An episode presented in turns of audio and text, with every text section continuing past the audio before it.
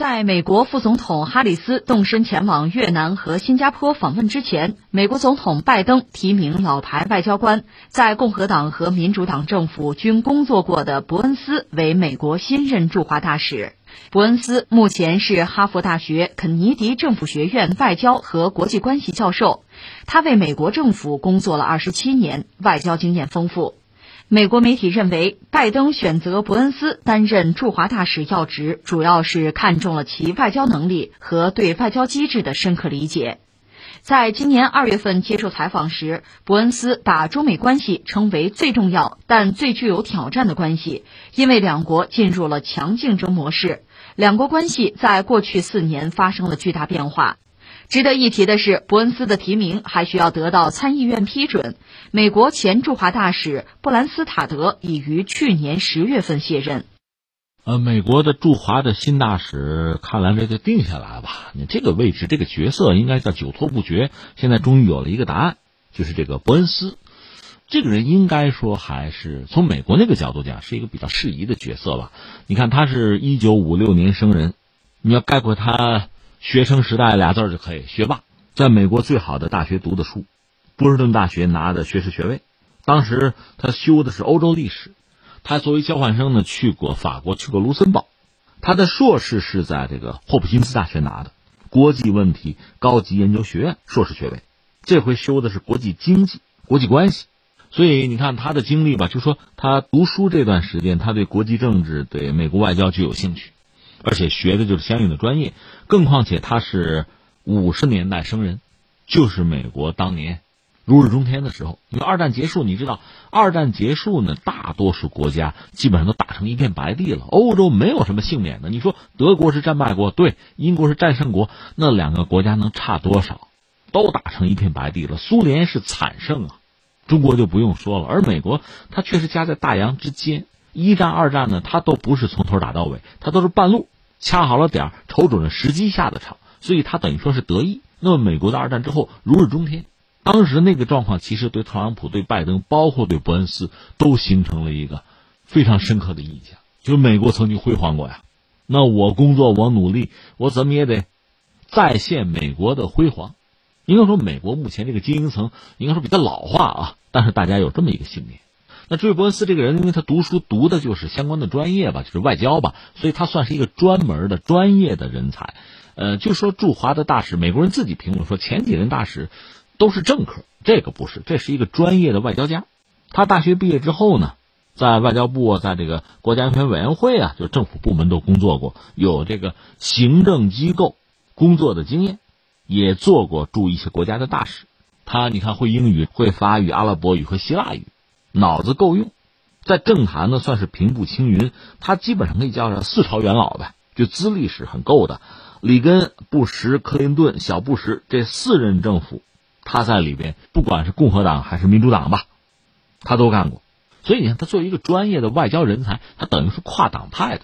因为这个人比较活跃，人还在哈，所以谈不上写什么传记。但如果写传记的话，我估计二零零八年是一个分水岭，是一个坎儿吧。因为他二零零八年就宣布退休了。呃，在零八年之前，主要是在政府公职嘛，为美国的利益东奔西走。之后呢，他主要是做学者，然后呢参加各种智库，同时还做生意，所以这算是个全文，什么都干了。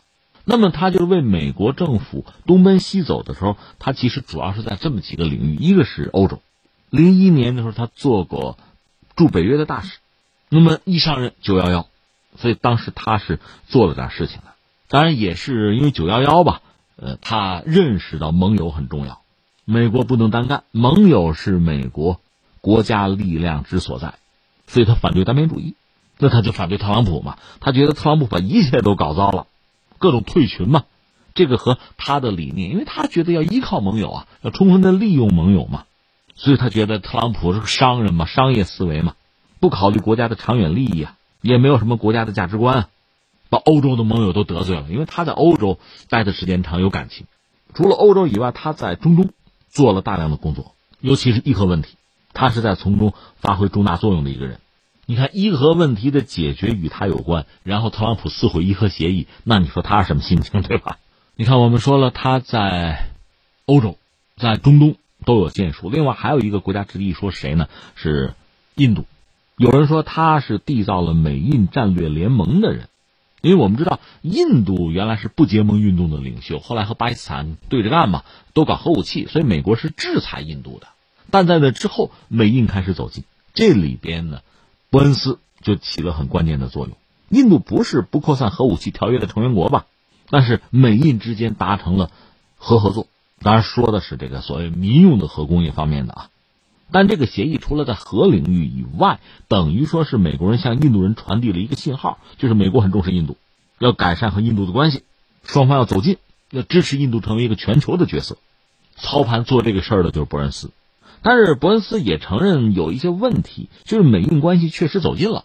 他也承认两国之间有很多的分歧，有些分歧没办法弥合，他也承认。那不管怎么说，美印走近是有他的功劳。不过有意思的是，他做对华大使还没来呢。昨天我们不是讲了吗？美国人已经回绝了印度，谈什么自贸，我没兴趣。所以伯恩斯之前的一系列努力，是不是等于说就在美印关系上的努力哈，遇到了一个不可化解的问题？当然，他也顾不上美印关系了，因为他现在奔中国来了。呃，他本人因为在零八年就退休之后呢，其实，在大量智库工作。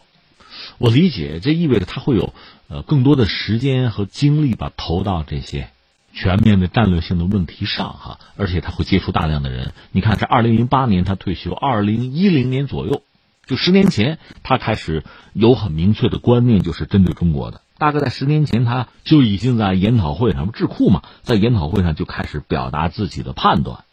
说今后五十年中国的崛起会是美国所面临的唯一的最重要的问题。你看，二十一世纪前十年对于中国是一个什么角色，会对世界、对美国产生什么影响，他其实也没有意识到。但是到二零一零年左右，就十年前的时候，差不多他开始谈这个东西。到二零二零年末，去年末嘛。呃，哈佛杂志采访他，他就说中国已成为世界上一支更强大的力量。“一带一路”倡议是迄今为止世界上最大的计划。他认为这个规模呀、力量是要超过当年的马歇尔计划的。马歇尔计划就是美国对欧洲的援助嘛。那最后我们大概总结一下，第一个有一个感慨是什么呢？就是一说到美国吧，大家脑子里可能产生这样那样的这个概念、形象啊，就是很多东西吧，它其实是很形式的。而有时候我们要了解国家也好，组织也好，哪怕你的公司啊、单位也好，就观看那些聚光灯下的舞台中央的人物可能不够。你就说美国总统拜登，老头八十多了，他能有多少精力，能够决策多少事情？其实他背后是有班子的。我曾经和大家聊过那个美国总统里根，这被认为是很伟大、很成功的一个总统，是吧？里根是个演员。手下评论他，就那么多的总统，我伺候过。里根是一个严格按照时间表、按时间进程来玩的人。那从某种意义上讲，他就是个表演者嘛。关键看他背后给他编时间表的人嘛。那这些人其实相对专业。美国有一些战略家嘛，我们讲过布尔金斯基，包括这个基辛格还健在，对吧？我的意思是说，有很多真正的专业人士、技术官僚，他们其实未必那么耀眼，未必像明星一样。未必抢镜出风头，但是他们实际上真正的操控着美国。如果说拜登这届政府啊，我们看的时间不够长，你看之前特朗普就很有意思。特朗普是一个明星式的人物啊，到哪儿必须吸引大家的目光啊。但是我们知道，甚至就在白宫他工作的那个环境里，就有人在跟他作对，不是让他也暴跳如雷吗？要查吗？有所谓反抗者、抵抗者吗？而那些人其实是真正影响着美国的运行的那些人。我倒不是说伯恩斯是其中的一员，我只是说伯恩斯就是这样的人，他比较专业。整个美国向哪个方向走，怎么走，什么样的节奏，选择什么路径，我们看到的是一些政客，而真正的背后推动、在操盘、在驱动的，可能是这些人。这些人非常值得我们关注。那你就会说，哎，那那伯恩斯对华什么态度？既然是对华大使，那你看啊，我觉得这么几点：第一个呢，他其实和中国打交道反而是少的。你看，他确实是一个职业的外交官。你比较专业的一个人士，但他打交道的欧洲、打了中东甚至印度，哎，唯独和中国打交道是比较少的，所以我们可以判断他对中国并没有非常熟悉啊，直接的观感，这是一个。但是第二呢，中国作为一个崛起的大国，他是没少研究、没少关注，这个我们也可以判断。另外，你说对中国的态度，猜都可以猜得到，他肯定是和美国现在主流价值观一致的，就是和拜登那个团队和布林肯，尤其是布林肯吧，国务卿嘛。肯定在态度上是高度一致的，坦率讲偏鹰派、偏强硬。而另一方面呢，他又很强调就是要发挥美国的盟友的力量，那就是说他会强调在亚太地区嘛，就是日韩，甚至包括印度，呃，包括澳大利亚，他肯定要考虑美国要联络、整合自己的盟友的力量，共同来对抗中国。而且我们还可以判断，即使是对中国吧，他恐怕因为作为驻中国的大使嘛，他也不可能只把对抗作为自己唯一的工作。还是回到之前我们就是给美国人那个概括吧，仨框吧，呃，对抗算一个，竞争算一个，合作算一个。美国人其实很直接、很功利哈，或者叫很现实吧。他要能拿住你的，肯定跟你对抗，因为他有把握赢嘛。如果他拿不住，那实在不行就竞争着，或者说他如果有求于你了，那就要合作，肯定是这么一个状况。而怎么把这些东西啊分辨清楚，放到不同的框里，然后去落实，这就是他的工作了。那翻回来，对于我们来讲，那所谓以不变应万变嘛。不管你什么人来，不管你千般变化，我是有一定之规的。你比如说，你要强调和我合作，甚至你要有求于我，那你就别摆谱，别强调什么实力的地位，那不是扯了。而我们知道，美国人现在对中国一系列的挑衅，涉疆的问题、涉港的问题、涉台的问题、什么人权问题等等等等，还有病毒溯源，哎。八月份这就过去了。按说拜登政府，呃，他不是责成美国的情报机构在八月份要拿一个所谓溯源报告吗？前一阵说已经拿到了好多数据，正在破译，啊破解。现在好像又比较低调了。说到底，你有没有实际的证据拿得出来？自己说的谎自己要圆嘛。那么接下来大概会是什么呢？他如果拿出了这个报告，而且有针对性，下面你就要有一些落到实处的所谓惩罚性的措施啊。我们倒要看看你能拿出什么来！另外还有一件事情值得一说，就是美国海军在进行史上最大规模军演嘛，跨十七个时区啊，号称要针对中俄。坦率讲，你看看俄国海军的这个规模，你就知道，说到底就针对我们的嘛。而且我们知道，以前美国海军有一个思路叫由海向陆，其实就是你要看美国电影看多了，你可能都知道他们那个路数啊。一旦发生什么意外啊问题，美国总统就会问我们的航母在哪里，哪儿离那儿最近。说到底，这是针对小国弱国的，一个两个航母打击群过来，上面有那么一二百架飞机，就完全可以对某些国家和地区形成碾压式的优势。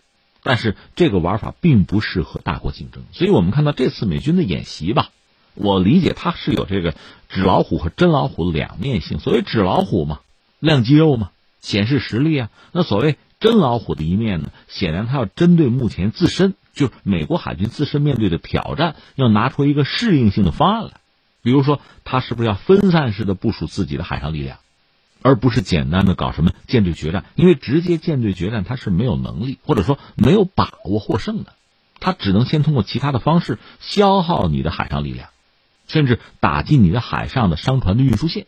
等到时机成熟、有把握了，再寻求全歼就拒歼你的海上主力。我们在这次演习中可能看到美国人的一系列新玩法吧。这个手头没有太多的资料，也不好多说哈。但是我要说，你要是打冷战，寻求和中国的对抗，那这些做法其实甚至都是必要的、习惯的、有经验的啊。但是你要想选择，或者说你需要和中国对话或者合作的话，这些玩法恐怕就会适得其反。所以从美国人那个角度来讲呢，你自作聪明的搞三个框，能对抗的对抗，该竞争的竞争。有求于你的就合作，你是这么想，但是我不一定这么想啊。就像贸易战一样，你说打，开战的时间你定，但是你打你的，我打我的，什么时候结束你说了可就不算了。所以这三个框，就这种玩法，这种战略，它自身有没有矛盾呢？你这种寻求和中国的对抗，会不会最终反而阻碍了你寻求和中国的合作呢？合作是需要诚意的呀。所以你看，昨天我们节目聊到，美国有些问题它是自身的问题，这些问题你自己不解决，你想通过和中国的对抗解决，那更不可能。当然，这个事儿是拜登那个决策层来考虑，恐怕不是伯恩斯所能决定的。可是，刚才我们讲这三个框之间的矛盾，这个伯恩斯是要直接面对的。我们且看他的表现。